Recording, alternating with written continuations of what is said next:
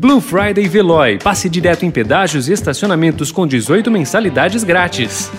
Notícia no seu tempo. Na quarentena.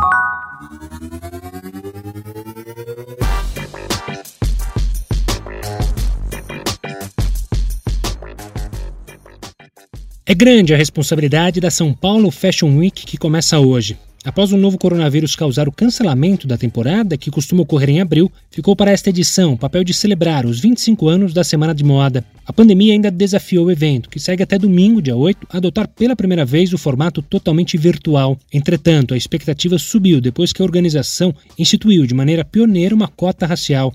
A partir desta temporada, 50% dos modelos de cada apresentação devem ser afrodescendentes, indígenas ou asiáticos com parentesco até segundo grau. Jeg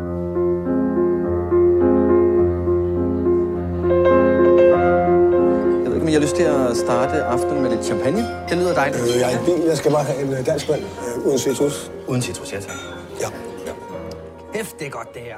Será o encerramento em alto estilo da 44ª Mostra. Thomas Vinterberg tem anunciado aos quatro ventos que o seu novo filme não é uma história de fundo moral. Druck, também chamado de Another Round, renova a parceria do autor com Mads Mikkelsen. Juntos fizeram A Caça, que venceu o prêmio de melhor ator em Cannes 2012 e foi indicado para o Oscar. O filme também impulsionou a carreira internacional de Mikkelsen, que fez a bem-sucedida série Hannibal nos Estados Unidos. Rememorando, Vinterberg foi signatário com Lars von Trier do célebre Dogma, que nos anos 1990 revelou ao mundo os assim chamados monges cineastas dinamarqueses.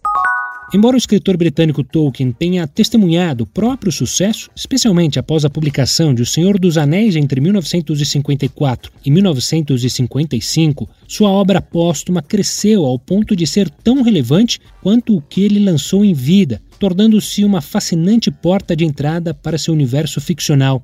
Isso é o que demonstram os contos inacabados de Númenor e da Terra-média, mais recente lançamento do autor publicado pela editora HarperCollins, parte do projeto de reedição de Tolkien no Brasil.